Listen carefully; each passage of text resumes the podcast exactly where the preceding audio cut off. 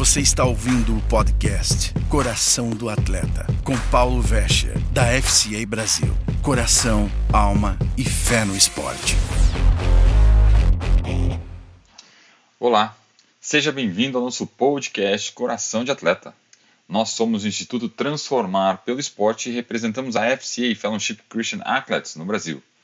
E nosso podcast quer fazer você mais forte, você, pessoa do esporte, mais forte, para viver os valores fundamentais da fé cristã nas quadras, tatames, pistas, campos ou em qualquer lugar que o esporte seja praticado. Eu sou Paulo Vescher e hoje falaremos sobre o esporte, uma armadilha do orgulho. Como é bom ganhar um jogo.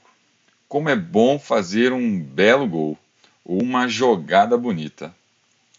Como é bom marcar uma cesta de três pontos no final do jogo, ou baixar o tempo de uma prova, ou ainda ser o melhor do jogo, ou melhor ainda, ser o eleito melhor da temporada. Bater um recorde, subir no pódio, levantar um troféu. Oh, sensação maravilhosa! De conquista, sabor da vitória é muito bom. E esses momentos nos fazem conhecidos. As pessoas nos elogiam, os holofotes viram para você. Você adquire respeito, as pessoas comentam sobre você e o que você fez. Mas esses desempenhos atléticos e sentimentos podem ser muito perigosos. Se você não estiver preparado pode ser que seja uma armadilha para o orgulho. Porque o mundo do esporte pode convidar o orgulho a crescer no coração de atletas, treinadores, pessoas envolvidas no esporte, que às vezes reivindicam essas façanhas de uma forma bem negativa, podendo até transformar suas condutas, a postura ou a forma com que tratam as pessoas que estão ao seu redor e isso pode destruir relacionamentos. Um perigo. Nos esportes, o orgulho aparece em todos os níveis, do profissional ao amador, do adulto ao mais jovem. Atletas que exibem falta crescente de uma humildade em suas atitudes, normalmente egoístas. Vamos ver alguns exemplos de como isso acontece? eu tenho acompanhado meu filho de 14 anos que joga basquete. E tenho visto muitos garotos, bem jovens, que jogam muito bem, que têm muita habilidade, que são líderes nos seus times, mas que caíram na cilada do orgulho. Com atitudes que entristecem, que deixam os adversários nervosos pela falta de respeito, pela zoação na quadra, uh, pelo menos preso e até com colegas com atitudes de soberba, de várias formas diferentes, demonstram lá no fundo orgulho. Por quê?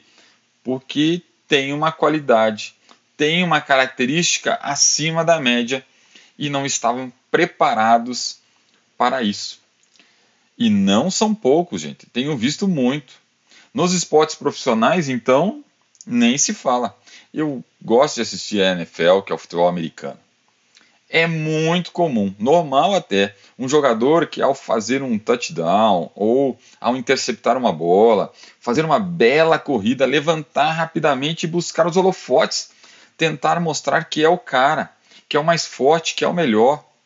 E provavelmente você conhece algum atleta assim, ou já viu cenas assim. Mas muito cuidado, para que você mesmo não caia nessa armadilha.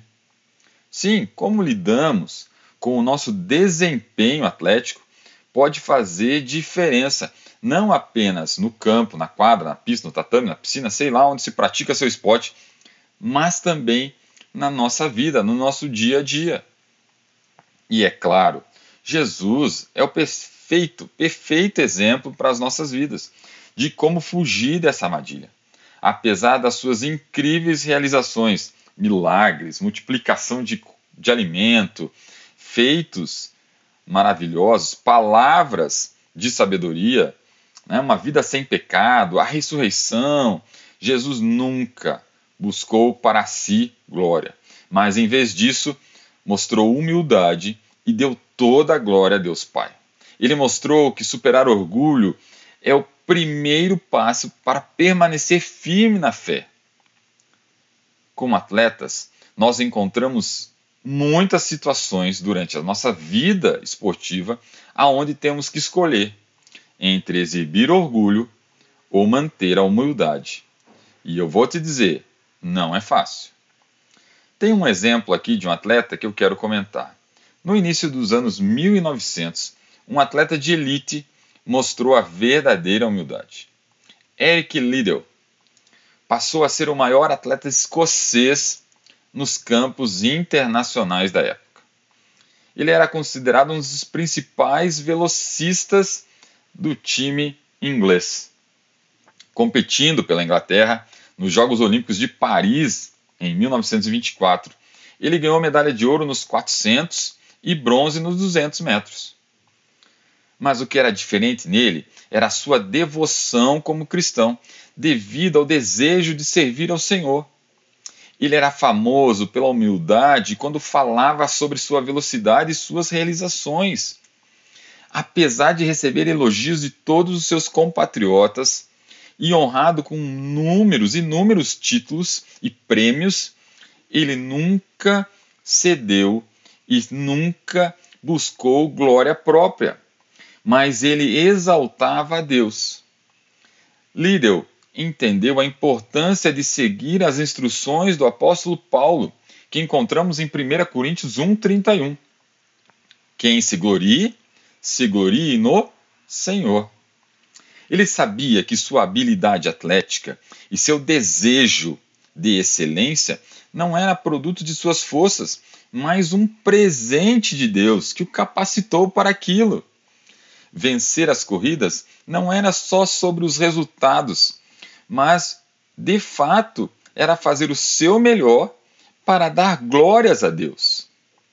Veja o que ele disse em uma entrevista a certa ocasião.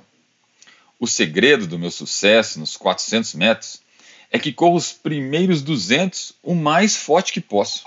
Então, na segunda parte, os outros 200 metros, é Deus que me ajuda a correr mais forte uma frase de, de Eric Liddell.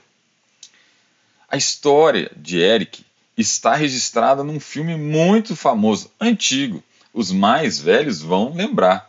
Chama-se Carruagens de Fogo e nos mostra a comparação do que acontece quando você exerce a humildade comparado com exemplos de orgulho, como nos exemplos esportivos que eu citei anteriormente.